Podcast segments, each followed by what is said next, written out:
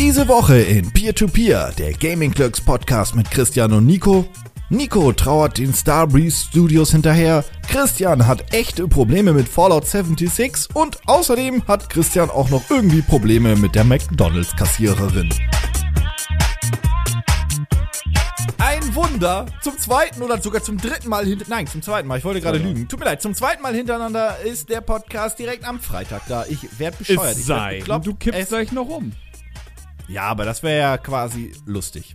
Für Das wäre ziemlich lustig. Ich meine, für alle anderen außer dich. aber- Wir haben äh, drei beziehungsweise 3,2 hervorragende Themen dieses Mal. Ähm, ich ich fange auch mal direkt mit der, Komma, äh, mit der Komma 2 an. Wieso Da denn lass- Komma lass uns- 2? Weil das so inhaltslos ist, dass das kein Komma 5 verdient hat. Dann mach doch wenigstens Verstehst 2, 5. Damit wir wenigstens ein Viertel haben. Aber wir haben doch drei volle Themen. Ja. Ja, gut, dann mach. Mach, komm. Bring mich zum Lachen. Christian, die Nee. äh, großen, nee, lachen weiß ich nicht. Die Entwickler von Epic Games, ne, die haben eine Umfrage, beziehungsweise eine Umfrage, die haben eine Analyse gestartet und auch ein, Leute dafür bezahlt, dass sie mal so ein bisschen Die Fortnite Nullen an- zählen Fortnite- können von ihrem Konto. Wie viele das sind der äh, dahinter. Dazu brauchst du einen Supercomputer. ähm, Wir haben fünf Leute angestellt und so gucken, wann die Nullen aufhören. Nein, aber die haben Leute angestellt, die einfach mal so ein bisschen die User analysieren. Und Fortnite hat so 200 Millionen Menschen spielen das so grundsätzlich, 78 Millionen regelmäßig, beziehungsweise, naja, was auch immer regelmäßig dann immer heißt, aber mehrmals im Monat. Und jetzt ist denen bei dieser Analyse von diesen Wissenschaftlern, diesen unglaublich talentierten Wissenschaftlern, eine große Sache rausgefallen, äh, aufgefallen. Und das ist quasi Ja, die Analyse oder das, das Ergebnis dieser ganzen Analyse. Und zwar, Fortnite ist bei jungen Spielern beliebter. Gott sei Dank wissen wir es endlich.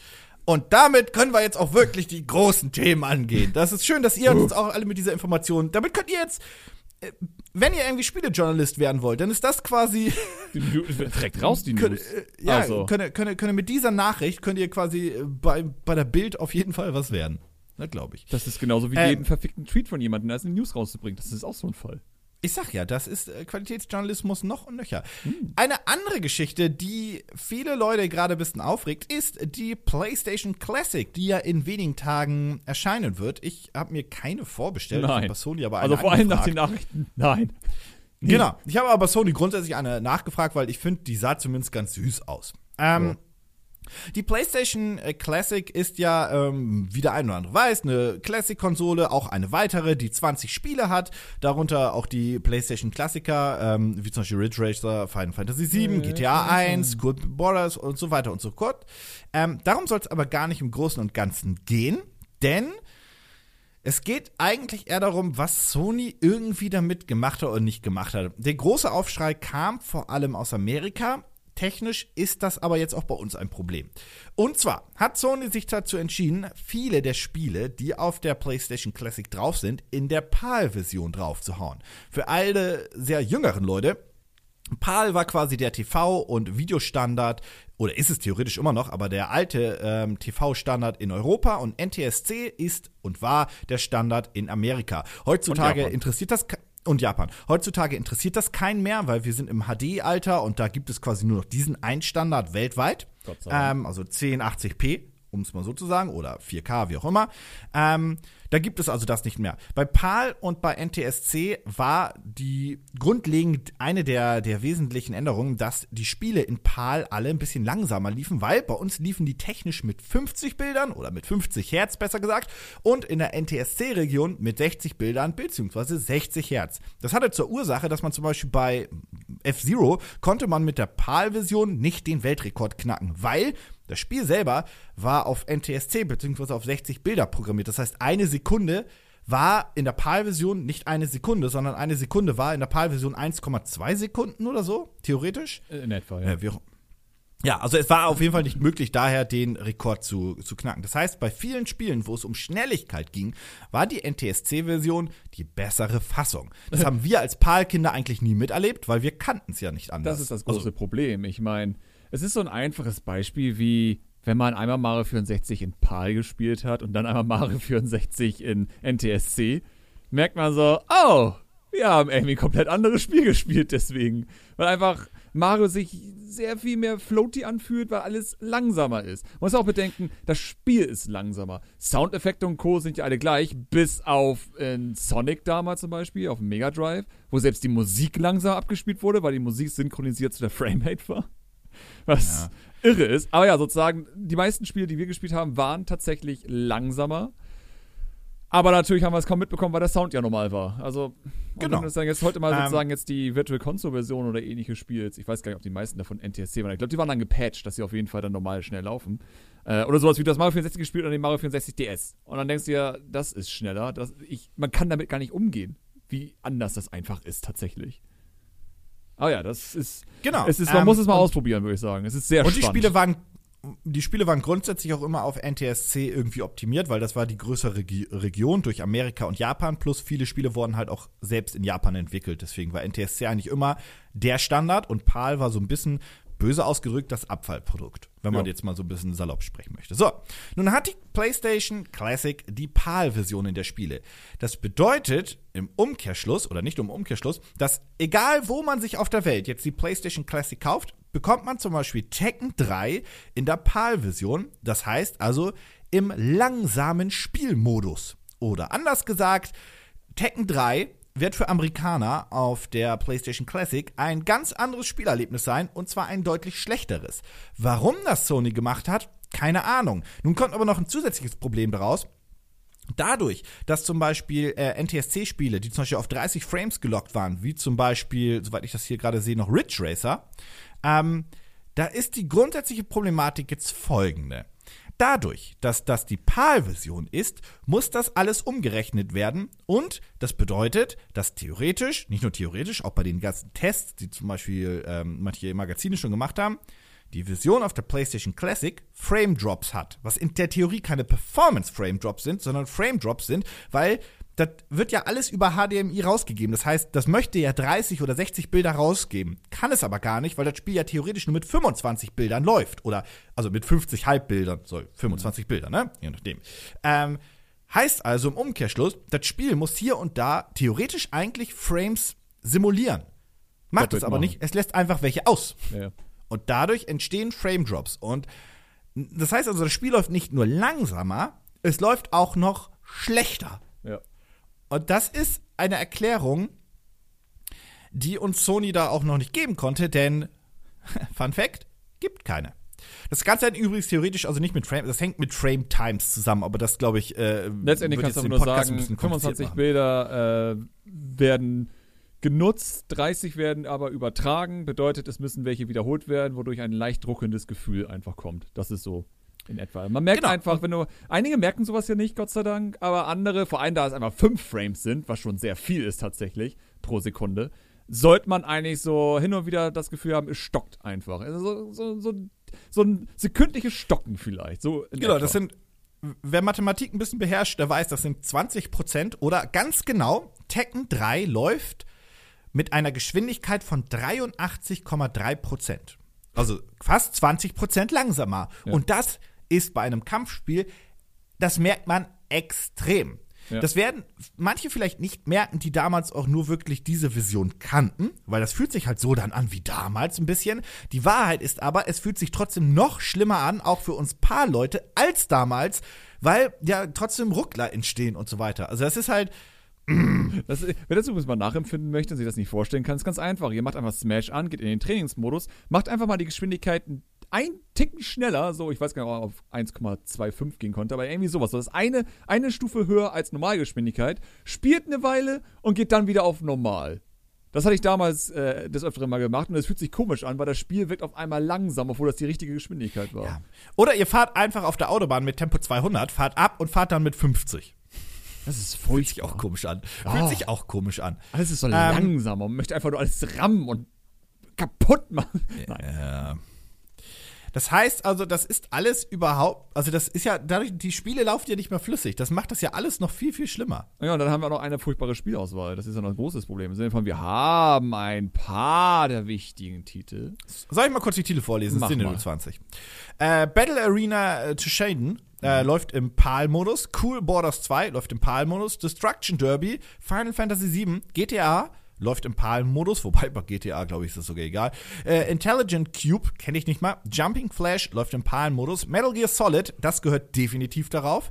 Ähm, Mr. Driller, Oddworld, äh, Rayman, Resident Evil Director's Cut, äh, Revelations Persona, Ridge Racer Type 4, Super Puzzle Fighter 2 Turbo, Siphon Filter äh, Tekken 3 läuft im PAL-Modus, äh, Rainbow Six läuft im PAL-Modus, Twisted Metal und Wild Arms. Da sind ein paar Spiele dabei, wo ich sage, die gehören definitiv zu 100% auf diese Konsole. Da ist aber auch viel Zeug dabei, wo ich mir dachte, hm, da hattet ihr wohl keine Lizenz für was Besseres bekommen, ja. wa? Ich meine, wir haben sowas wie Tomb Raider, Resident Evil, Medieval. Ah, Resident Evil haben sie ja als Director's Cut drauf. Haben sie? Ja, äh, Resident Evil Director's Cut ist drauf. Okay, immerhin, da haben sie Resident Evil. Das ist gut. Gut, da hätte man natürlich vielleicht auch wirklich Resident Evil 2 machen können. Aber ich glaube, das Problem ist auch so, auch mit Spyro und Crash und all sowas. Das wollen die da gar nicht. Also, das will Activision da gar nicht haben. Kann ich mir vorstellen, dass das tatsächlich ein Problem ist. Was natürlich schade ist, weil bei den Nintendo war sowas immer, glaube ich, nicht so ein Problem letztendlich. Ja, theoretisch bekommt ja in der Theorie Nintendo dasselbe Problem mit dem N64 Mini dann langsam. Ja, nur weil sie Rare-Lizenzen brauchen, aber das kriegen Ja, aber ohne Rare ist das. Okay, klar, ich wollte nur sagen in der Theorie, weil ohne Rare ist das Ding quasi dann auch, kannst es wegwerfen. Natürlich. Ähm, aber das, ich glaube einfach, dass Sony tatsächlich einfach, vor allem weil sie nicht Nintendo sind, weil sie einfach auch in der PlayStation-Zeit jetzt nicht die Firma waren, die richtig viele Knaller rausgehauen hat, wie es ja aktuell der Fall er ist, zum Beispiel. Nintendo und Sony sind ja fast gleich auf mit der Menge, die sie eigentlich rausknallen. Gut, Nintendo ist immer ein bisschen mehr, weil es ist halt Nintendo. Aber dennoch, so, die, wie willst du die PlayStation füllen, wenn einfach du so sehr auf Third Party setzen musst bei der ganzen Sache? Man muss auch fair sagen, äh, fair bleiben und sagen, das war ja auch die erste Konsole von Sony. Das heißt, also eigene Entwicklerstudios waren da auch erst im Die Aufbau. hatten auch das keine heißt, Ahnung, was sie da eigentlich machen. Das ist das Witzigste. Ja, genau. Also ähm, soweit muss man fair bleiben, aber sie hätten, glaube ich, trotzdem mehr Geld oder was auch immer in die Hand nehmen können, um noch andere Spiele dazu zu bekommen. Ich meine, ich finde ganz cool, dass das erste GTA drauf ist. Das finde ich gehört da auch drauf, definitiv. Ja. Ähm, auch Final Fantasy VII gehört da drauf. Destruction Derby ist für mich so ein alter PlayStation-Klassiker. Kann ich auch noch verstehen. Und Metal Gear Solid auch. Ähm, aber ja, also vor allem, eigentlich die, die Spieleauswahl ist nicht mehr das Schlimmste, aber 20 ist halt auch nicht so viel. Na gut, das ist natürlich dann auch wieder Lizenzprobleme wegen Geld und sowas. Ich meine, das kostet schon 100 Dollar oder 100 Euro das Gerät. Aber Hm. Ich meine, gut, Sony macht es sich auch noch einfach und hat auch noch einen Open Source Emulator genutzt, hat auch nicht mal etwas selbst entwickelt, was auch eher so äh, ist letztendlich. Sollte man vielleicht als große Firma nicht machen, so Open Source Emulatoren von anderen Leuten nutzen und das dann zu verkaufen. Kommt ein bisschen scheiße rüber. Äh, Ja, also eigentlich kann man es simpel runterbrechen und sagen, wer jetzt die PlayStation Classic nur wegen der Spielerfahrung kaufen möchte, der kauft eigentlich, wenn man mal bedenkt, welche Mühe sich Sony reingesteckt hat, gerade mit dieser PAL-NTSC-Diskussion, eine eher schlechte Minikonsole im technischen Sinne. Ja, es das, ist- also das ist könnte man ruhig so. Also ich bin noch trotzdem gespannt, also wenn, wenn wir eine kriegen, wie trotzdem das ganze System und so weiter funktioniert, ne? also Ja. das OS und, und so weiter und so fort. Sowas wie, dass Aber es nur so- ein Safe State pro Spiel gibt, wo man sich auch fragt, was ist eigentlich euer Problem? Ja. Ähm, wie gesagt, da kommen noch andere Faktoren hinzu, aber so grundsätzlich, wer das nur für die Spiele kauft, der kriegt, wie ich finde, keine so gute Spielerfahrung. Nun kann man natürlich sagen, hey, ich möchte mir das Ding einfach kaufen, weil ich das cool optisch finde. So haben es ja auch, muss man zugeben, viele bei anderen Retro-Konsolen gemacht. Die haben Ja. sie nicht unbedingt gekauft, um damit zu spielen. Ist das ja jetzt natürlich noch eine andere Geschichte. Aber Aber es ist halt, ich habe das Gefühl, PlayStation Schade. würde, wenn nur aktuell laufen, weil Nintendo eigentlich eine sehr gute Arbeit geleistet hat. Ich meine, auch sowas wie ein verspieltes, nettes Menü und so existiert ja auch nicht. So, das ist ja das Coole bei Nintendo gewesen, dass die halt sich hingesetzt haben und ein, eine neue Theme entwickelt haben für das Ding und charmant aufgebaut haben mit Screensaver, wo Mario und Luigi durch die Gegend laufen. Also ein Spaß. Im Sinne von, das ist ja so diese Classic-Konsolen von Nintendo sprühen ja diesen Nintendo-Charme aus, den wir ja so lieben. Wenn das Classic einfach nichts davon hat. Es wirkt einfach nur wie so ein Produkt im Sinne von, ja, müssen wir jetzt ja machen, ne? Also machen wir es mal. Und ich ja, glaube, wir machen da jetzt mit so nach dem Motto. ja, ne? und ich glaube, dass viele Leute sozusagen, dass wenn sich erkaufen aus den Gedanken heraus, ja, Nintendo hat es ja auch gemacht, dann wird das schon laufen. Und wenn sie es dann wirklich selbst nutzen, sich denken, äh, hätte ich vielleicht nicht machen sollen. Vielleicht hätte ich einfach, was weiß ich, Raspberry Pi oder so kaufen sollen mit einem Emulator. ja, oder ich kaufe mir eine alte Playstation und friemel die auseinander und so weiter. Oder also, das. Ja, also ja. Wie gesagt, ähm, ich habe auch das Gefühl, dass Sony da jetzt nicht so viel Arbeit reingesteckt hat. Was ich allerdings nicht weiß, das habe ich jetzt so in erster kurzer Recherche auch nicht rausgefunden, ist, wer genau das jetzt eigentlich für Sony gebaut hat und ob Sony Computer Electronics äh, dahinter hing. Oh, ich weiß, die sind nicht mehr so hart voneinander getrennt, aber quasi die Entertainment äh, äh, der Entertainment-Bereich oder ob dieser Consumer-Marketing-Bereich von Sony war. Das habe ich jetzt noch nicht so ganz durchblickt, wer da das jetzt eigentlich in Auftrag gegeben hat und rausgehauen hat. Ähm, das ist das Witzige, dass Nintendo ja dieses komische Crack-Team in äh, Frankreich hat, die das ja alles machen. Die ja so ein bisschen technisch ja verrückt sind. Und ich glaube, die haben auch damals den Browser gemacht für die Wii U und all sowas, der ja auch hervorragend war und all sowas. Also die sind anscheinend sehr gut in ihrem Job. Und ich glaube, die werden auch in Zukunft wahrscheinlich so die interessanteren Nintendo-Techniken ja. entwickeln. Wobei, wo, wobei man noch sagen muss, dass das quasi, ähm, das ist jetzt keine Entschuldigung, weil ähm, diese NTSC-PAL-Geschichte ist noch eine ganz andere. Aber alles so ab PlayStation, beziehungsweise PlayStation N64, Sega Saturn war das dann, glaube ich, mhm. ähm, ist schwieriger in Anführungszeichen zu emulieren als die ganz alten Kamellen, äh, die ja, 16-Bit oder 8-Bit-Kamellen. Ja, also, wie gesagt, keine Entschuldigung, aber ab jetzt, glaube ich, kannst du sowas nicht mehr so schnell raushauen. Das wollte ich nur sagen. Ja. Ähm, dementsprechend ja. Ansonsten gab es noch andere Kritikpunkte bei der PlayStation Classic, dass zum Beispiel äh, Sony den Nintendo-Weg ähm, geht und zum Beispiel kein USB ähm, äh, USB-Gerät reinsteckt, damit man irgendwie direkt losspielen äh, kann, sondern man muss einen eigenen USB, USB-Netzteil irgendwie noch haben. Gut, jetzt sagt immer jeder, ja, hat jeder von uns. Mhm. Trotzdem finde ich nach wie vor, dass man diese 1 Euro in ein 100-Euro-Gerät einfach mal beipacken könnte, weil ja, vielleicht hat jeder von euch eins, aber vielleicht hat dieses eine ja auch irgendeinen Nutzen. Ja. Ähm, also ja, und ja, ich weiß, viele Fernseher haben auch USB-Anschlüsse, alles geschenkt. Mir geht es nur ums Prinzip, dass man diesen einen Euro, in der Herstellung, 20 Cent, einfach mhm. mal investieren könnte dafür. Äh, nicht so schwer. Äh, und ein anderer Kritikpunkt, den ich aber nicht so ganz verstanden habe, war, dass manche sich beschwert haben, von den Testern zumindest, dass da, dass du das Ding nicht mit USB 3.0 am PC benutzen kannst, wenn der USB 3.0 Niedrigspannung hat, wo ich so dachte, äh, okay, das ist jetzt kein Kritikpunkt. Das ist einfach Front-USB zum Beispiel ist manchmal kacke, wenn es um Stromversorgung geht, ja. von externen Festplatten und so weiter. Augen auf beim PC kaufen. Es macht schon Sinn, dass die Platine ein bisschen mehr Strom zieht als ein SNES Mini und sowas, weil klar. Ja, also dass dann dein Frontport bei, bei PC nicht funktioniert, Alter, dann äh, gibt der zu wenig Saft aus. Das ist jetzt nicht so kompliziert. Geht gar ähm, nicht. Scheiß Teil. Aber bei den ganzen, bei den ganzen Testberichten kann ich nur sagen, die, die TV-Geräte und so weiter haben alle genug Power rausgegeben. Aber ja. die geben ja auch, die haben ja auch Hochspannungs-USB-Ports, äh, also insofern bla. Aber ja, letztendlich ähm, sozusagen wahrscheinlich eher eine Mini-Konsole, die man günstiger kaufen sollte, als statt jetzt zum Vollpreis, weil ja. Genau. Das kann ich auch nur noch dazu sagen. Egal, ob ihr auch damals beim NES Mini oder beim äh, Super Nintendo Mini und so weiter Panik hattet, ich krieg keins.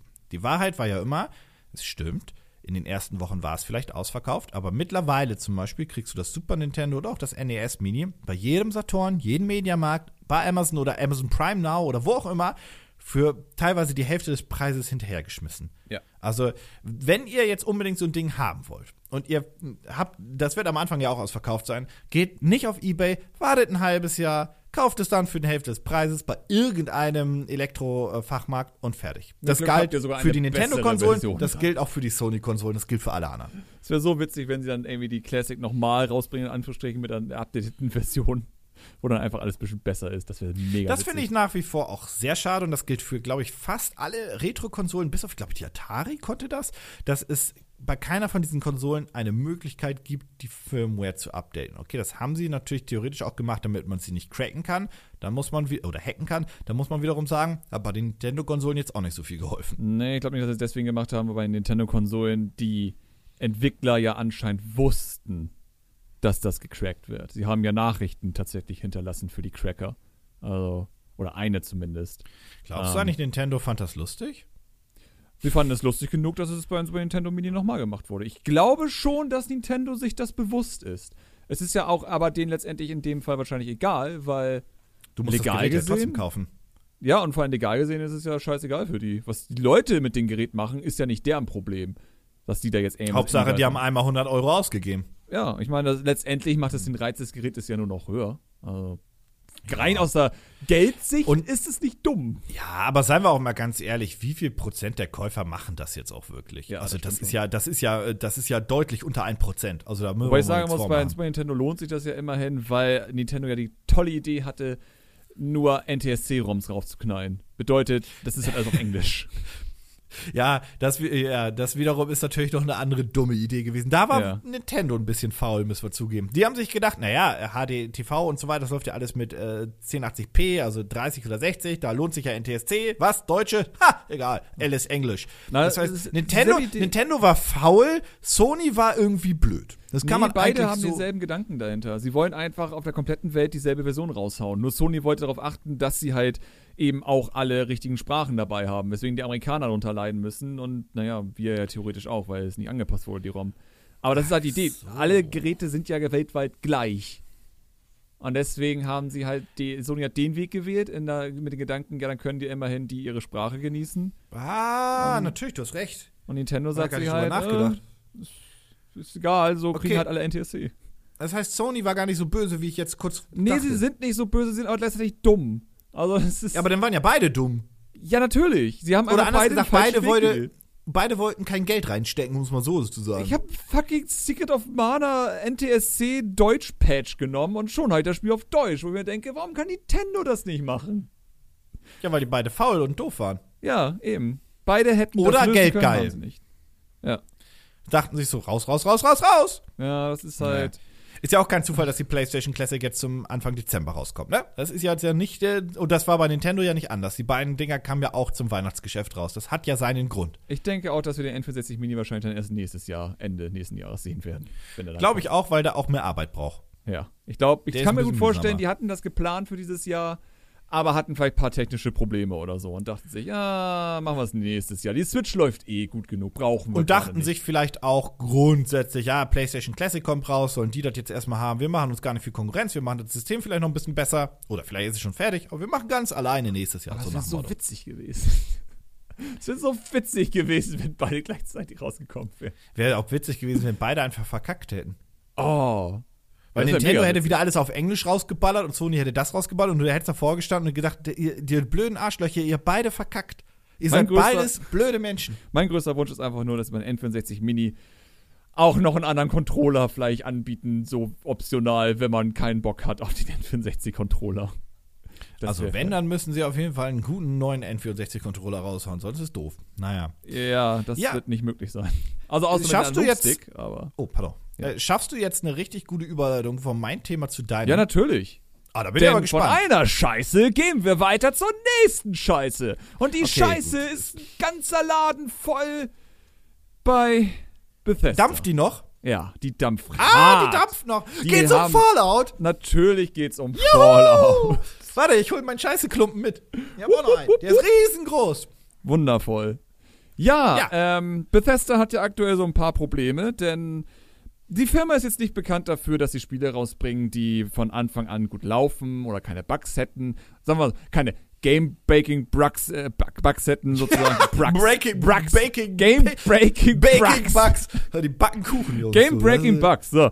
Im ja, Sinne von Bethesda ist dafür bekannt, Spiele rauszuhauen, die sie als fertig ansehen, die aber bei Weitem eigentlich nicht fertig sind und dann auch teilweise gar nicht erst wieder patchen oder dass einige Bugs für immer drin sind. Mein Lieblingsbeispiel ist dabei immer noch Skyrim, das seit der allerersten Version auf der PlayStation 3 und jetzt immer noch mit der Switch-Version denselben Bug hat, der eigentlich spielzerstörend ist, dass wenn ihr zu lange spielt, zu viele Safe Games sich anhäufen und dadurch wird das Spiel dann irgendwann immer langsamer. Bedeutet, ihr startet dann Skyrim, spielt es eine Stunde und auf einmal habt ihr eine Bildrate von 10 Bildern pro Sekunde. Das ist ein Bug, den gab es schon bei der PlayStation 3-Version, haben sie bis heute nicht gefixt. Bethesda, meine Damen und Herren, Vollpreis. Hier, Skyrim, bitteschön. Ich ja, habe gehört, dass der bei der PS4 und Xbox One-Version weg sei. Ich glaube aber auch, weil sie einfach. Äh, okay. Mehr Ressourcen. Ja, haben. Äh, ich glaube nicht, dass er weg ist. Ich okay, glaube, ja, es dauert ja, nur länger, bis der auftaucht. Okay, ja, okay, kann sein, kann sein. Ich wollte nur, okay, anders, er taucht da nicht mehr auf, weil. Genau. Und das Schöne ist einfach, da es nur Bethesda ist, die Bugs, die es in Fallout 4 teilweise schon gab, gibt es auch in Fallout 76. Sowas wie, dass die Power Armor, die man finden kann und all sowas, dass die einfach irgendwann unsichtbar wird oder all so ein Spaß. Oder dass Sachen nicht interagierbar sind. Und all, also Sachen, die man schon aus Fallout 4 kannte, die passieren können, können auch in Fallout 76 passieren.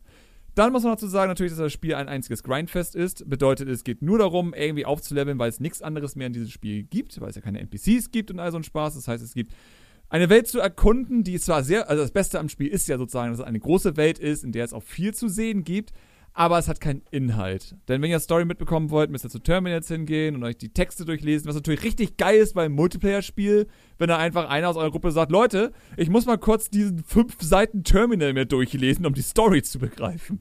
Was auch so die geilste Idee für ein Multiplayer-Spiel ever ist. Ja, der Gag an der Geschichte ist ja auch eigentlich, dass, äh, unabhängig, ob man die Spiele jetzt mag oder nicht, Bethesda eigentlich genau dafür ja geliebt wurde. Also für diese offene Spielwelt mit diesen Charakteren und Geschichten. Das, ja. ist, das war ja eigentlich deren Kernstärke und das haben die ja einfach weggenommen aus dem Spiel. Sie haben es weggenommen und dafür sozusagen sich Gedanken gemacht, wir machen ein geiles Multiplayer-Fallout, wo auch da schon mehr ein Gedanke ist, wer hat danach wirklich gefragt, dass wir einen Fallout haben wollen, wo es nur andere Spieler gibt? Wer hat danach gefragt? Ich kann mich nicht, ich kann, vielleicht in, in Koop, so Borderline-Style oder sonstiges. Borderlands. Borderline, Borderline ist, ist was oh. anderes. Oh, oh, oh, oh, Borderlands. Weißt du was? Ich krieg Borderline für Borderlands. So, das ist was anderes.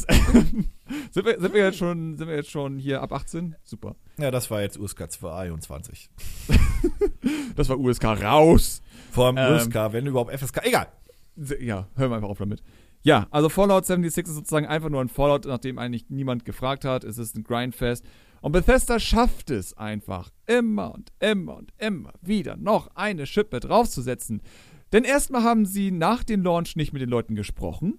Sie haben sich einfach zurückgehalten und nichts zu den ganzen Sachen gesagt, währenddessen sozusagen der Shitstorm abging. Dann haben sie nach einer Woche in ihren eigenen Store das Spiel runtergesetzt, weil ist ja Black Friday. Und ganz ehrlich, wenn du ein Spiel als Vollpreis kaufst und dann eine Woche später siehst, dass dasselbe Spiel von Anbieter selbst runtergesetzt ist, für, ich würde mich ein bisschen verarscht fühlen bei einem neuen Produkt, das gerade rausgekommen ist, nach einer Woche. Egal ob Black Friday oder nicht. Dann sollte man auch irgendwo sich sagen, das ist neu, das muss nicht runtergesetzt werden. Aber dann kommt das Problem von Fallout 76 ins Spiel, denn es gibt ja keine NPCs. Es wurde damals beworben mit, es gibt keine NPCs, die einzigen Figuren, die ihr im Spiel treffen werdet, sind andere Spieler. Ja, wenn und keine Spieler da warte sind. Mal. Ja, genau. Aber die Kernidee davon fand ich ja gar nicht, also auf, auf dem Papier ist das ja gar nicht die dümmste Idee auf dem Planeten. Auf dem Papier. Ich sage nur auf dem Papier. Warte. Und wir beide wissen doch, warum es diesen Black Friday Deal gab. Weil keiner es gekauft hat weil die Verkaufszahlen nach der katastrophalen Berichterstattung diese First, äh, nicht die Early Adapter, sondern diese First Day Sales oder die Second Day Sales von mir, oder diese, es gibt ja diese, bei neuen Spielen gibt es immer dieses Release-Sale-Fenster. Das sind eigentlich die ersten drei Tage. Also wenn das Spiel Montag erscheint, Montag, Dienstag, Mittwoch. So, das, das ist das Release-Fenster und das sind so diese ersten Zahlen. Und danach beginnen ja die Leute zu kaufen, die über das Spiel sich informiert haben, was gehört haben oder wie auch immer, zumindest großteilig. Und da ist ja das Problem, denn alles, was du von Fallout 76 gehört haben könntest nach dem Release oder zur Release-Phase, ist eine Katastrophe. Ja. Und exakt deswegen der Black Friday Deal, weil die Verkaufszahlen müssten, wir haben da jetzt leider keine, ich habe da, ich glaube, ich glaub, die werden wir so schnell nicht bekommen. Naja, ist ein börsennotiertes Unternehmen, die werden wir bekommen. Ja, ja, aber ähm, nicht so ähm, schnell. Nee, nee, nee, nee. Diese müssen katastrophal eingebrochen sein. Und genau deswegen gab es diesen Deal. Ja. Black Ops hatte mal was, oder nicht Black Ops, in Call of Duty hatte mal was ähnliches, dass sie am zweiten Wochenende nach Release schon so ein Steam äh, Free Weekend hatten. Ging in die ähnliche ja Richtung. Okay, das ist ja noch verständlich. Aber wenn die natürlich ein Free Weekend von Fallout 76 machen würden, dann würden sie ja noch mehr Leute verschrecken. Wäre das nicht der klügere Black Friday Deal gewesen? Naja, also, nee, wäre es ja nicht, weil die Leute Nein. hätten das Spiel nicht gekauft und gesagt, Die Leute haben die Beta gespielt und haben gesagt, ich werde ihnen nie im Leben dafür Geld geben. Ah. Also allein die Beta war ja schon, also die Demo war, es war ja kurz vor Release letztendlich, war ja schon ein Problem. Also ja, nein. Das, das, aber das ist ja auch das, was du jetzt meintest. Ne? Das Problem ist dann ja, wenig Leute kaufen das Spiel dann. Mhm. Das heißt, die Leute, die in den ersten zwei, drei Tagen gestartet sind, sind jetzt schon Level, was weiß ich, 20, 30. Du kaufst dir dann doch das Spiel an einem, irgendwann hinterher, bist Level 1, 2. Andere Spieler sind ja nur andere Spieler in der Welt, aber dadurch, dass es kaum jemand gekauft hat, ist die Welt für zumindest im Early Game unendlichst leer, weil du niemanden mehr siehst. Ja. Und schon hast du auch keinen Bock mehr auf das Spiel. Ja. Und das ist halt so die große Frage. War das eine gute Idee? Weil, denken wir mal, denken wir mal so ein bisschen, bisschen Game Design nach. Denken wir mal nach. Okay, es gibt keine NPCs mehr. Die einzigen Menschen, die man in der Welt treffen wird, sind andere Spieler. Was bedeutet das fürs Game Design? Was für einen Vorteil haben wir dadurch? dass da, da, da die Community gebunden ist und ja, alle zusammen spielen und zusammen die Spielwelt definieren. Aber Menschen sind Idioten. Ich will doch nicht einen Fallout haben, wo nur Idioten rumlaufen. Aber unsere Käufer und Spieler mögen das, wenn man ja, nur zusammen spielt. Warum sind, das, warum sind die Holländer auf einmal? Oh, Ike Nike Wiese, äh, Bappidi Buppidi. Oh nein. Die äh, sind äh, Country Fluid. Ich habe keine Ahnung. Naja, also ich, ich möchte übrigens nicht behaupten, dass das Spiel für Bethesda irgendwie ein, ein, ein Cash Grab ist, weil dazu ist das zu lange in Entwicklung und war es zu teuer. Ich glaube einfach nur, dass es rein objektiv gesehen das erste wirklich schlechte Spiel von denen ist in den letzten Jahren. Also unabhängig, ob man jetzt die anderen Spiele mocht oder nicht, ne, scheinen mhm. sich denn, ja, ich weiß gerade, dass du Skyrim nicht so geil findest wie andere, das ist ja auch voll legitim, aber ganz objektiv ist das neue Fallout ja wirklich schlecht. Ja, es ist tatsächlich, also, also ja. es, ist, es ist so Mario Smash Tennis, Smash Ultra Ding. So, man sagt so, das kann doch nicht sein, dass diese Firma so ein Spiel rausbringt. Das ist doch nicht möglich. Aber es ist möglich. Das Ding ist aber nur, das ist halt Bethesdas großes Spiel. Das ist so, als wenn das neue Mario eine Vollkatastrophe wäre. So, Sunshine ich mein, nur noch schlecht. Dir, du musst dir vorstellen, das Spiel steht auf, bei, bei Metacritic beim User Score 2,6 von 3340 Wertungen. Ich weiß, ich habe das schon mal in dem Video auch gesagt, User Score beim Metacritic soll man nicht so ernst nehmen, aber wenn auch noch der Metascore generell bei 51 ist, nach 36 Reviews, darf man hier offiziell von einem schlechten Spiel Kannst reden. Kannst du mir mal einen Gefallen tun? Kannst du mal bitte, bitte Sonic 06 suchen? Ah, gab's da die Plattform schon? Oder muss man da jetzt noch dieses Game Rankings benutzen? Das hieß Probier Sonic the Hedgehog, ne? Sonic the Hedgehog, ja. Uh, Hedgehog. Ich glaube, Metacritic gab es da noch nicht. Ansonsten macht Game Rankings. Doch, Sonic the Hedgehog äh, hat äh, Xbox 360 46 Prozent. Hm. Also. Auf der PS4, auf der PS3, pardon, äh, hat es 43 und User Score 4,4. Ah, wenn meine User es gab, zufrieden. Es gab zwei positive Reviews, die waren wohl gekauft. Und 22 negative und 14 neutrale. Neutral heißt bei äh, Metacritic übrigens zwischen so, also 50 Prozent. Ja. Also kann man sagen, dass eigentlich Fallout 76 schon beeindruckend nah an Sonic 06 kommt. Was ich gar nicht so falsch finde, weil beide Spiele sind einfach sozusagen, die einfach vom Inhalt nicht funktionieren und auch verbuggt sind wie Sau. Du wirst Fallout 76 auch nicht mehr retten können. Nee. Dazu ist es zu schlecht und das Prinzip oder das Game Design zu verkorkst. Und nochmal, auf dem Papier, ich glaube immer noch, dass die Designer zusammensaßen und sich überlegt haben, dass das auf dem Papier eine gute Idee ist. Das glaube ich denen und das glaube ich denen auch volle, volle, ich glaube, dass die da voll überzeugt waren von. Nehme ich den ab, ich hätte vielleicht im selben Meeting sitzen können und sagen können, ich finde das eine gute Idee, so sinngemäß. Ähm, Fakt ist aber, so wie sie die Welt gebaut haben und so wie sie das Spiel jetzt gebaut haben, funktioniert es einfach nicht. Und es macht das alles nur noch schwerer, plus diese alte rotzelige Fallout-Engine oder dieses Fallout 4 äh, mhm. Rebranding, wie auch immer. Das, das, das, sind so viele Baustellen, so viele katastrophale Fehler, die gemacht wurden äh, bei der Entscheidung, wie man dieses Spiel entwickelt und ausrichtet, dass du das nicht mehr hinkriegst. Und Fallout 76 ist eine, ich glaube, nicht nur eine, es ist selbst wenn wir, glaube ich, eine Liste machen Ende des Jahres und so weiter, es ist, glaube ich, die größte Enttäuschung dieses Jahres. Und für mich, oder ja, auch das schlechteste Spiel, weil für mich definiert sich das immer anhand der Erwartung und der Marke. Ja, das natürlich. heißt, Natürlich gibt es irgendwie ein 0%-Spiel auf Steam von irgendeinem Indie-Entwickler geschissen. Äh, für mich gilt immer so, wie tief ist dieses Spiel gefallen? Das mhm. ist für mich eigentlich die Skala, an der man ja. das berechnen sollte. Ich meine, das ist mein Problem bei diesem ganzen Design ist einfach nur, dass, wenn ich mir jetzt dieses Meeting vorstelle, wo sie auf diese Gedanken, auf dieses Spiel kamen, man muss sich ja immer überlegen oder zumindest Theorien aufstellen, warum dieses Spiel Spaß machen sollte. Und ich denke mal, der Grundidee war einfach nur, ey, wir haben das Fallout-Universum, wir haben Multiplayer und sie machen Koop und sie gehen gemeinsam auf Jagd. So. Und jetzt kommt das große Problem dabei, dass sie sich natürlich, wie du schon meintest, auf Fallout 4 einfach gesetzt haben und einfach die Technik genommen haben und da irgendwie Multiplayer reingekokst haben letztendlich. Und da haben wir das Problem. Anders als in Borderlands macht Fallout 4 nicht Spaß wegen dem Schießen. Tatsächlich ist Fallout in Sachen Schießen so furchtbar, dass man froh ist, dieses Einfriersystem zu haben, um dann direkt zu zielen, wie früher bei einem RPG. Fallout war nie ein Shooter und als die Shooter-Elemente eingebaut haben, waren die nie gut. Punkt. Ja, es war einfach also, nur, es war okay, weil es einfach ein RPG ist, weil der Fokus ja nicht auf das Schießen lag, wo man sagte, okay, es geht nicht ums Schießen. Es ist kein Shooter, es ist irgendwo noch ein RPG. Man hat ja auch andere Sachen zu tun, man erkundet und all so ein Spaß. Aber das ist das Problem. Fallout 76 setzt ja komplett darauf. es geht ja darum, mit deinen Freunden zusammen durch die Gegend zu gehen und da sozusagen Quests zu lösen, die du Sachen kaputt schießt und sonstiges.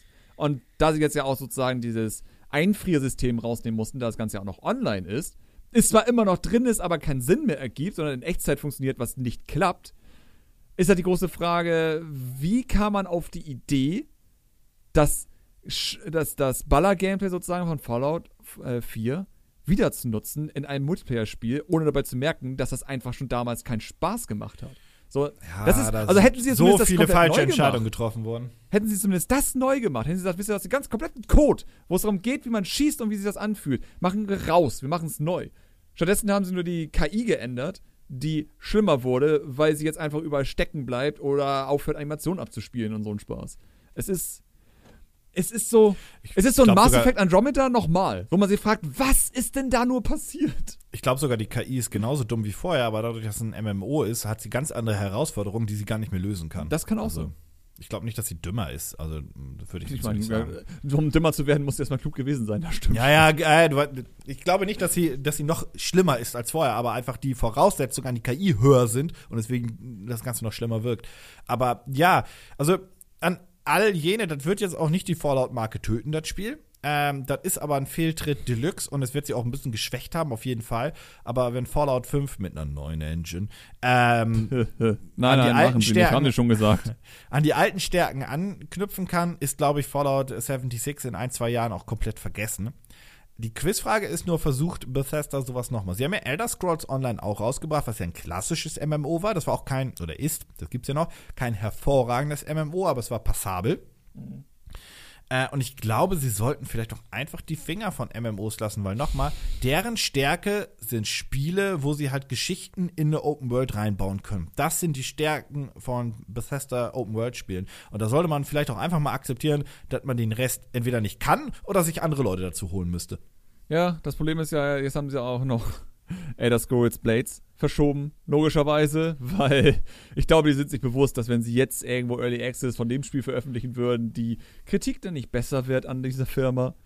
Vor allem ist äh, das aber grundsätzlich qualitativ ja eigentlich noch immer eine hochgelobte und sehr geliebte Firma.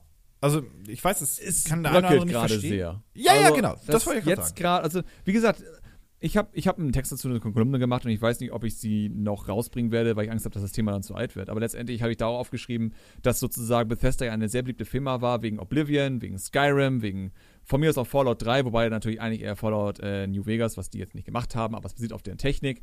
Das, deswegen haben wir sozusagen viel Lob bekommen. Und die Leute haben damals sowas gesagt wie, ja, es ist ja ein großes Open-World-Spiel, äh, ist halt schwer, das bugfrei zu halten. Das ist dann halt so, das akzeptieren wir. Das große Problem ja ist auch, die Konkurrenz ist halt so groß geworden mit ja. Open-World-Spielen, die das sehr viel besser hinbekommen. Dass selbst ein Nintendo sich an ein Open-World-Spiel wagt, und es einfach von, von spielerischen her sozusagen so viel weniger Probleme gibt als auch nur irgendein Bethesda-Spiel.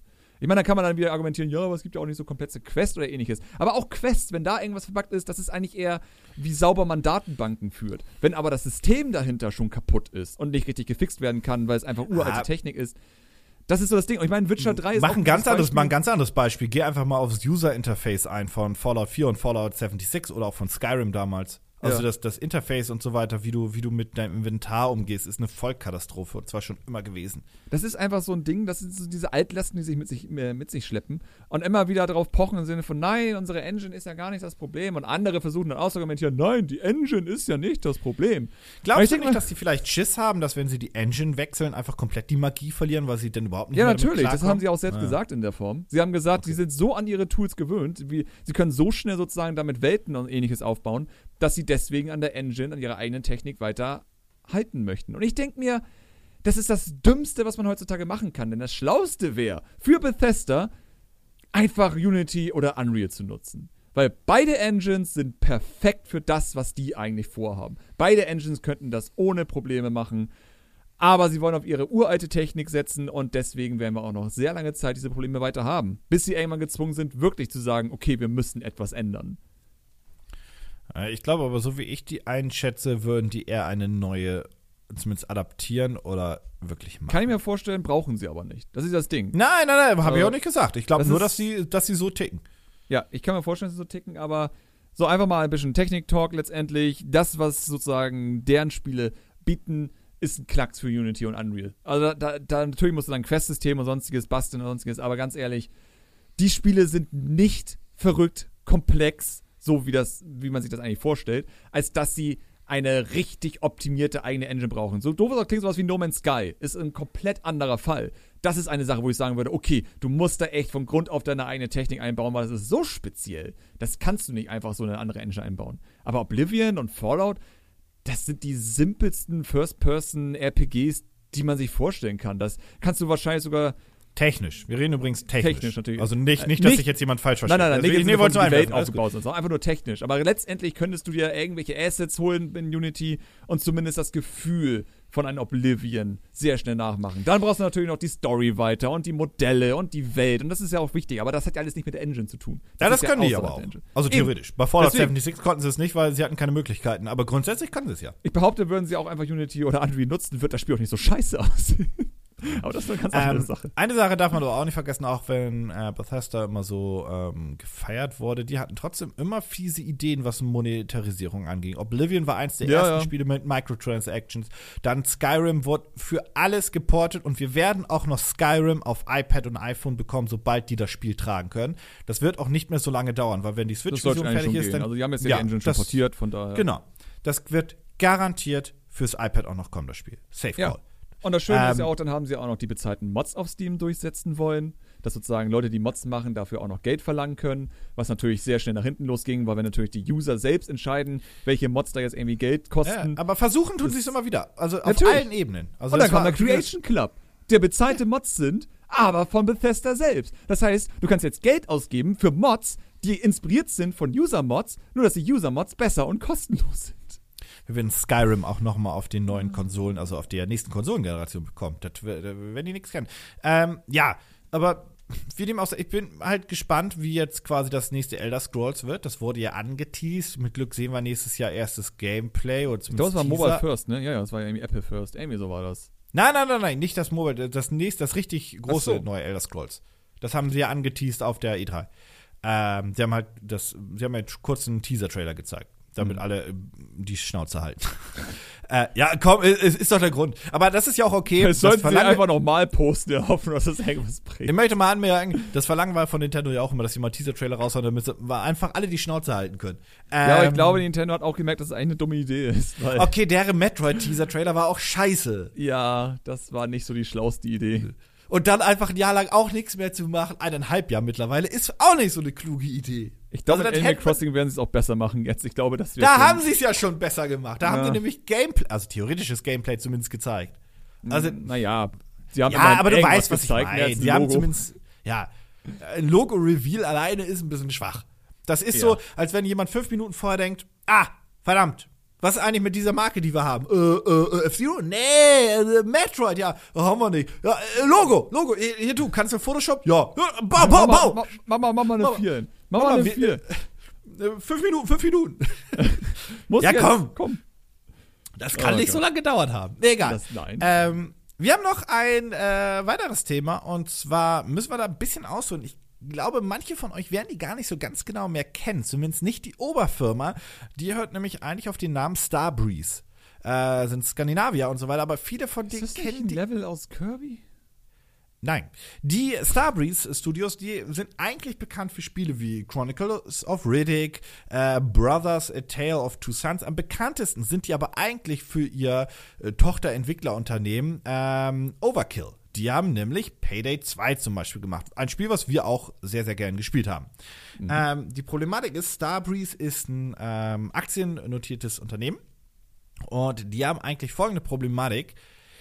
Irgendwie kriegen die kein Geld mehr. Die Geschichte ist simpel. Ähm, mit Payday 2 haben die einen gigantischen Erfolg gehabt und auch wirklich viel Kohle generieren können. Die anderen Spiele von denen, Brothers, waren zwar gut, konnten aber nicht so viel Kohle machen. Chronicles of Riddick war auch ein sehr, sehr gutes Spiel, war aber auch jetzt nicht der große Blockbuster, so finanziell gesehen. Mhm. Dann haben sie noch für Electronic Arts auf, äh, Auftragsarbeiten gemacht wie Syndicate, was dann leider ein Flop war. Und nun ist die Geschichte, dass Overkill ja quasi der Geldgarant war mit Payday. Mhm. Die haben jetzt The Walking Dead rausgebracht und The Walking Dead, ähm, naja, ist jetzt zumindest gemessen an den ersten Verkaufszahlen eine komplette Enttäuschung. Das heißt, das lief einfach nicht. Ich habe selbst nicht gespielt. Ich weiß nicht, wie schlecht es da noch ist. Gut soll es auf jeden Fall nicht sein. So ja, viel kann ich, ich sagen. Glaub, ich habe es mal gesehen und dachte mir auch, oh, was ist da denn schiefgelaufen? Das ist so ein bisschen das Payday-Prinzip, was sie da reingeballert haben. Ne? Das, was Overkill ja eigentlich auch kann oder können soll. ja, aber halt nicht spaßig. Ja. Die Problematik ist, im dritten Quartal haben die schon alle zusammen einen Verlust von 10 Millionen Euro gemacht. Das klingt jetzt für Electronic Arts und Nintendo nicht viel. Für Starbreeze ist das scheiße viel, mhm. äh, weil es immer noch theoretisch ein kleiner Publisher ist. Jetzt im vierten Quartal erwarten die theoretisch einen Gewinn. Klar, äh, Walking Dead kam heraus, aber der Gewinn wird so klein sein, dass das Jahr nicht retten wird. Und nach dem vierten Quartal 2018 folgt ja das erste Quartal 2019. Das ist ja immer so die Krux an dieser Geschichte. Verrückt, ja. ja. Und die haben schon ähm, eine Geldspritze mal bekommen. Und jetzt hm. ist der aktuelle Stand wie folgt. Der Aufsichtsrat, ist ja wie gesagt ein Aktienunternehmen, ähm, hat jetzt der Geschäftsführung nicht den Tipp gegeben, sondern sie damit beauftragt, Kosten zur Überprüfung, äh, nee, Kosten zu überprüfen und sich zurück auf das Kerngeschäft zu konzentrieren. Das soll anders bedeuten, das ganze Ding soll komplett restrukturiert werden. Man soll quasi Großteil der Mitarbeiter rausschmeißen, um irgendwie finanziell wieder auf halbwegs sicheren Boden zu kommen oder zumindest einen Investor reinzukriegen, damit man das ganze Unternehmen Starbreeze, wo Overkill mit drin hängt, irgendwie retten kann.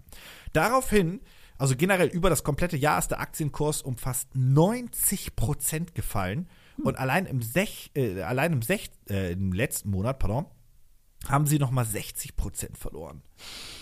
Also das ist halt, das ist also halt. Sind die jetzt so bei insgesamt ca. 94, 95 Prozent? Also ich, also. ich, ich, ich, kann mal gucken, also mal Aktienkurs. Also wenn du 90 äh, verlierst und dann nochmal 60 verlierst, dann ist ja auch langsam nicht mehr so viel übrig.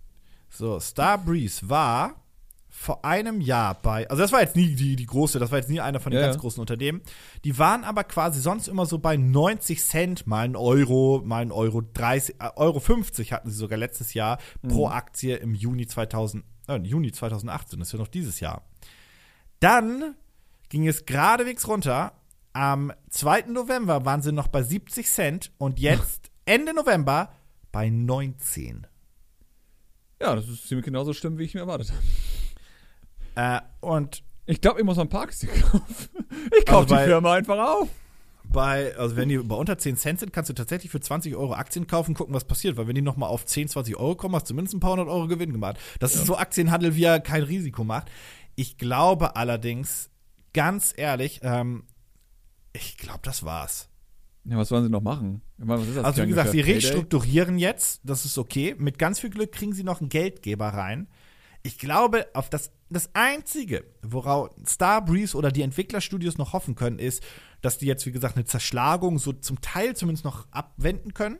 Ich vermute aber mal, es wird wie folgt laufen. Ähm, irgendein großer Publisher wird Overkill kaufen. Dadurch haben sie irgendwie wieder Cashflow, die Aktie steigt kurz, weil, hm, ne? Mhm. Und ich glaube, dann versuchen sie sich als Indie-Publisher und das wird schiefgehen und fertig ist. Ja, also wenn du jetzt 200 Aktien kaufst und dann kriegen sie einen Investor. Und dann ist das wieder auf Dann hast du Kohle Konto. gemacht. Dann hast du ein bisschen Kohle gemacht. Also eigentlich klingt das gar nicht. Du musst ja immer so rechnen, wenn, wenn die dann wieder einen Euro wert sind, hast du, hat sich der Kurs verfünffacht. Deswegen. Also. Ja, so funktioniert ja Aktienhandel.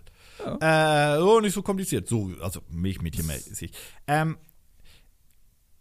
ich glaube aber, wie gesagt, also ich würde eher damit rechnen, dass die eine Insolvenz reinballern. Ja, das kann ich mir gut vorstellen. Was eigentlich seltsam ist, weil man sich ja fragt, wo ist denn das Payday-Geld hingegangen? Naja, in andere Spiele, die nicht erfolgreich waren, also sie haben ja ähm, ja, das aber das Problem ist auch, dass, dass, dass die auch ausgeschlachtet wurden. Ne? Damals von Chronicles of Riddick sind viele äh, Entwickler dann quasi zu Wolfenstein auch schon gegangen. Nach dem Syndicate-Desaster haben sie auch viele verloren und so weiter, viele, viele Köpfe. Nach Brothers Two Souls und so weiter, was ja ein gutes Spiel war, haben sie viele Entwickler an Hazelight, an Electronic Arts verloren, die dann äh, Way Out gemacht haben. Deswegen sahen die Spiele auch so ähnlich aus. Ähm, das heißt, ihre Top-Entwickler konnten sie alle auch nicht halten. Und ich vermute mal, das hing damit zusammen, dass sie sich gedacht haben, Leute, wir haben jetzt ein richtig gutes Spiel gemacht, wir wollen jetzt ein anderes richtig gutes Spiel machen, wir wollen dafür ein Budget haben und ich selbst übrigens möchte auch ein bisschen mehr Cola haben. Und dann haben die gesagt, oh, haben wir nicht, haben wir nicht. Was natürlich immer ja. doof ist, weil die Leute natürlich, die einen zum Erfolg gebracht haben, sollte man vielleicht behalten wollen. Ja, aber was willst du machen, wenn du das Geld einfach nicht hast? Wenn du paid, äh, ganz ehrlich, irgendwo werden sie das Geld gehabt haben. Wenn die Auftragsarbeiten gemacht haben, wie Syndicate und sonstiges, die werden ja kein, keine Nullrunde bekommen haben, nur weil sie das Spiel nicht gut verkauft hat. Die hätten einen Bonus vielleicht bekommen. Aber dennoch, das ist ja eigentlich ein Ding, sie hatten das Spiel entwickelt und wurden von über der Zeit sozusagen von EA unterstützt, damit sie halt das Geld haben, um das zu entwickeln. Also, ich glaube eher, dass da auch ein bisschen Wirtschaft noch im Hintergrund mit rumspielt, dass sie da auch ein bisschen Scheiße gebaut haben, vielleicht. Ja, ja, also Missmanagement auf das ganz ohne geht das ja auch nicht. Und wenn es nur Missmanagement war bei der Auswahl der Spiele, die sie, die sie entwickeln und so weiter, da äh, genug. Und ja. wie gesagt, sie waren ja im, im Sommer, im Juni, ganz kurz bei 1,58 im Wert. Da haben sie einen großen Sprung gemacht. Warum, weiß ich gar nicht. Höchstwahrscheinlich haben sie irgendwie, ähm, vielleicht haben sie irgendwie ein Spiel angekündigt oder haben angekündigt, sie haben die Walking Dead Lizenz und dann ging das kurz hoch. Ja, wahrscheinlich. Das kann ich mir ja. gut vorstellen, weil das ist E3-Zeit, ne? Ja. Man muss 8. Juni, das ist 8. Juni, das ist E3. Ich glaube tatsächlich, das ist so. Kann ich mir gut kann vorstellen. Ich kann mir vorstellen, dass sie einfach jetzt Walking Dead auch gar nicht mehr so die Marke ist. Die vielleicht wohl noch Aktionäre vielleicht aufschreien, aber ich ja. glaube, dass. Exakt Masse das, glaube ich, ist dann auch am 9. Juni passiert, einen Tag nachdem quasi 1,50 Euro war. Dann waren es nämlich direkt 90 Cent. oh geil, Walking Dead kaufen! Und einen Tag später hat er gesagt, du Idiot, Alter, du Vollidiot. Niemand will. Ja, Walking Dead ist halt spätestens seitdem Telltale sozusagen ja nicht mehr existiert, jetzt auch damit, also. Drei Jahre zu spät. Ja, ganz, ja, mindestens. Ja. Ähm, ich glaube, das Beste, was Starbreeze passieren könnte, ist, dass sie komplett geschluckt werden. Ich vermute eher, sie werden zerschlagen. Das ist ja ein Aktienunternehmen. Die, die Einzelteile werden irgendwie aufgekauft. Mit Glück können sie sich als Indie-Publisher mit irgendwie zehn Mitarbeitern dann langsam wieder hochrappeln. Da das aber ein Aktienunternehmen ist, glaube ich nicht dran und würde behaupten, da ist äh, Schicht im Schacht. Ja. Wann gehen wir eigentlich an die Aktie? Hä? So schön Paumedia-Aktien. Wann machen wir das mal? Oh, wenn wir wissen, wie man Aktien äh, fälschen kann und da ganz viel Kohle mitmachen kann. Ah, der gute alte Gaming Clerks Weg. ja, ja, auf jeden Fall. Eins kann ich euch versprechen: Die Aktien könnt ihr irgendwo auf den Cayman Islands kaufen. Das, das ist ja bewusst, dass wir bei 10 werden. Ja, ja. Dann können die Leute auch die. Ja, dann können die Leute die Superaktien schon mal kaufen. Wenn wir mal Aktienunternehmen werden, dann können die die schon mal vorkaufen. Ja, dann sozusagen, dann sind wir noch mal neu. Dann sind wir wieder jung. Ja, und direkt bitte Richtung, wie gesagt, Cayman Island, bitte die, die oh, Überweisungschecks. Äh, ja, es ist theoretisch, würde ich ja immer sagen, oh, ist ja schade um die Entwickler und Co., aber ich habe damit einfach mal vor sechs, sieben Jahren aufgehört und einfach gesagt, das ist halt auch alles hausgemachte Scheiße. Und wenn du keine guten Produkte mal rauskriegst, dann ist das einfach so. Warum soll ich dem jetzt hinterher trauen? Die guten Entwickler, die fähigen Entwickler, die sitzen schon woanders oder werden bald woanders sitzen. Um die muss man sich keine Sorgen machen. Also insofern, ja, also ich glaube, es ist auch immer so ein Fall von, dass natürlich die Leute, die dort arbeiten, natürlich ist das scheiße, dass sie ihre Jobs verlieren. Aber ich glaube, wenn sie dann einfach in ein Studio kommen, wo es einfach an sich besser läuft, so wo einfach die Stimmung auch vielleicht ein bisschen besser, ich glaube, am Ende sind sie dann auch froh, ja, nicht mehr dort zu aber sein. Aber mal ganz also. ehrlich, also ja, das ist scheiße, natürlich, bla.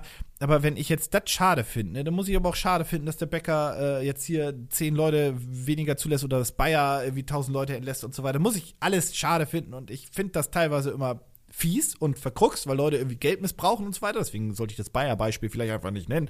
äh, aber grundsätzlich wollte ich einfach nur sagen, äh, Jobs werden, äh, Jobs entstehen hier, Jobs gehen da weg und so weiter und so fort. Und wer Talent hat und das auch unter Beweis stellen kann, der wird schon seinen Weg machen können. Punkt. Ja. So. Also, hm. Im Notfall wird man halt Community Manager in irgendeiner Firma. Ja, oder wie, wie, wie das alte Sprichwort sagt, wer, wer, wer nichts Was nicht heißt, dass Community Manager nichts drauf haben, aber so kommt man halt sehr schnell in diese Branche irgendwie rein. Ja, kann sich dann auch wieder hocharbeiten. Ja, äh, wie dem auch sei, das äh, wäre mein letztes Thema für diesen Podcast gewesen und äh, ich habe kurz auf den Zettel geguckt, den wir nicht haben. Äh, der sagt mir, das waren alle Themen. Also, also wenn, wenn du möchtest, wir sind ein bisschen, wir haben theoretisch noch ein, zwei Minütchen Zeit. Also wenn du möchtest, kannst du jetzt noch spontan sagen, was reinbrüllen. Parkytech ist gestern komplett erschienen aus dem Early Access endlich. Falls du dich an das Spiel noch erinnerst. Ich finde find das immer so schlimm, weil diese Early Access Spiele haben immer den, den, den großen Hype, wenn sie halt dann wirklich spielbar sind. Und dann hm. vergisst das halt jeder und dann gehen die irgendwann Final und nobody cares anymore. Also nicht ja, wegen der Spielqualität, sondern. Aber ne?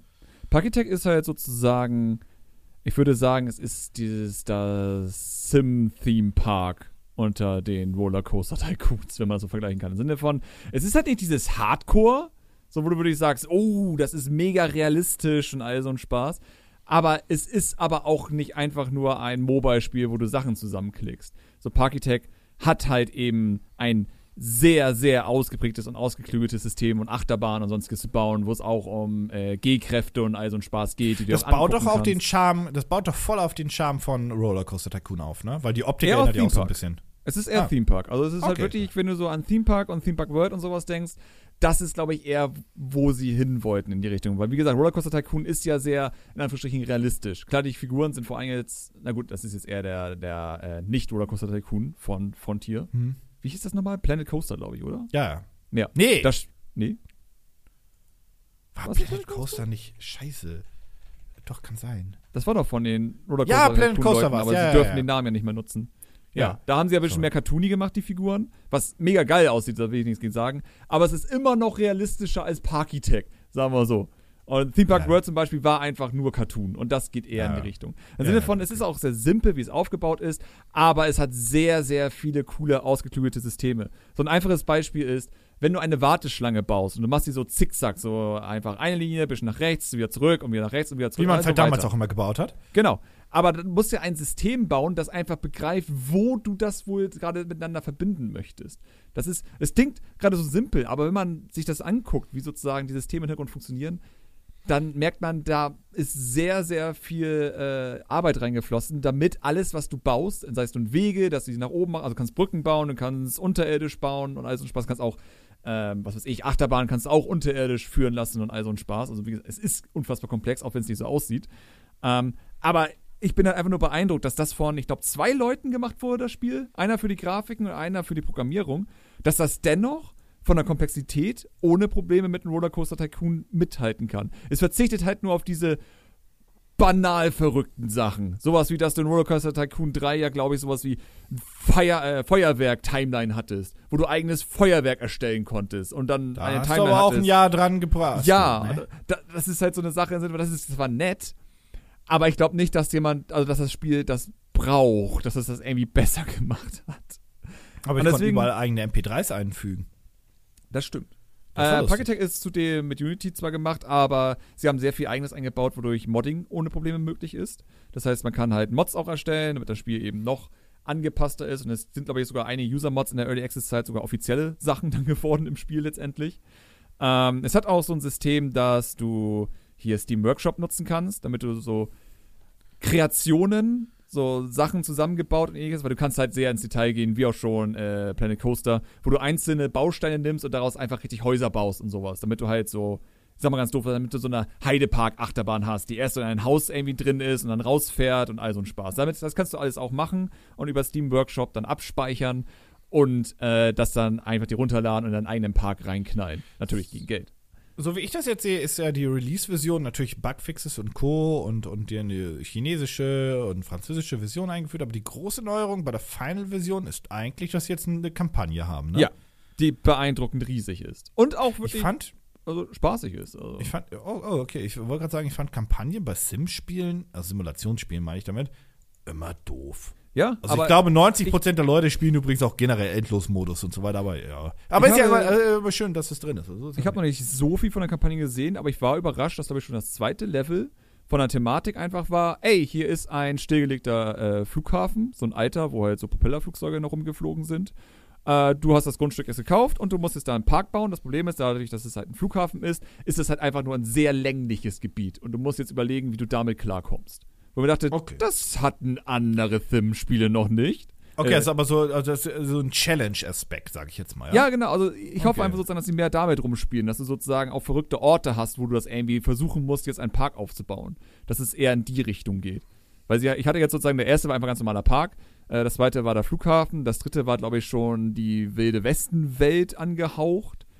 Ähm, und ich hoffe halt, dass das einfach so die Idee dahinter ist, dass sie sehr, sehr viele Karten gebastelt haben, wo einfach schon, wie sie aufgebaut sind, das alles ein bisschen herausfordernder wird. Okay. Das wäre ja. halt cool. Bin gespannt. Vielleicht komme ich mal irgendwann so im, im, im Winter mal wieder dazu. Ähm, ist, die Sim-Spiele nehmen eh gerade mal wieder Überhand, was ich gut finde. Mhm, es ja. kommt ja auch ein neuer SimCity-Klon und so weiter. Wie heißt es? Metropolis, mit Metropolis Sim oder so? Ich kann den Namen vergessen. Ja. Äh, Metropolis Sim. Ja. Auch so ein SimCity-Klon und so weiter oder ein alter SimCity-Klon. Äh, ja, bin ich sehr darauf gespannt. Äh, ich, ich freue mich einfach nur, dass wir sowas wie jetzt Two Point Hospital und jetzt Parkitect haben, wo sozusagen die beiden Marken, die ich eigentlich am meisten vermisst habe, im Sim-Bereich wieder da sind. Jetzt bräuchte ich nur noch ein neues Startopia, aber ich weiß nicht, ob ich das hier Ja, ich glaube, da, da, da, es gibt einen Parkarchitekt, wo du, wo du nur Dinos machen sollst. Das soll auch ganz gut sein. Aber ja, ich hätte ganz gerne einfach nur ein, ein schönes SimCity. Also ich weiß, äh, City Skylines ist sehr gut, aber dieses mhm. Metropolis Sim äh, sieht halt mehr nach dem Stil aus, den ich äh, gerne wieder hätte. Aber egal. Ja. Äh, ja, soweit zu den ganzen Themen in diesem Podcast. Es gilt natürlich wie immer, wenn. Ich habe eine Schraube verloren. Wenn, hast, hast du einfach eine Schraube locker oder was? Ich weiß auch nicht. Äh, nuts and bolts. Äh, wenn ihr natürlich irgendwas äh, zu diesem Podcast beitragen wollt, dann hinterlasst einen Kommentar auf Soundcloud oder via Twitter oder auch bei Gaming Clicks ruhig in den Community-Tab, wo halt der Podcast gepostet wurde. Ähm, oder ihr sprecht uns einfach ähm, Rewe oder bei McDonalds an. Letzteres ist mir gestern erst passiert. Da oh. habe ich jemand einfach angesprochen. Deswegen, ich dachte, ich stehe da davor, will nur meinen doofen. Ich muss ganz kurz sagen, äh, zum Ende hin, dass McDonalds dieses umgestellt hat auf dieses, hier hast du eine Nummer, hol das ab, endet halt immer in Großstädten im absoluten Desaster. Da stehen 200 Leute vor und jeder will irgendwie was und keiner weiß, was passiert und irgendwann kommt eine Nummer und irgendjemand schreit und irgendwas ist, das funktioniert nicht. Ja, nicht, jetzt hast du mich getriggert, jetzt muss ich nur ganz kurz ranwerfen, nach dem Just Cause 4 Event war ich bei McDonalds, weil ich echt Hunger hatte. Haben die auch schon das System gehabt? Ich bin gar nicht dazu gekommen, denn ich gehe da hin. Also war da die wahrscheinlich genervteste Teenager-Verkäuferin der Welt, die mich einfach nur anstarrt und da immer nach links und rechts stapft. Und ich gucke da so, was ich haben will, stelle mich so an die Kasse ran und denke mir, hm, irgendwie spricht sie mich nicht an.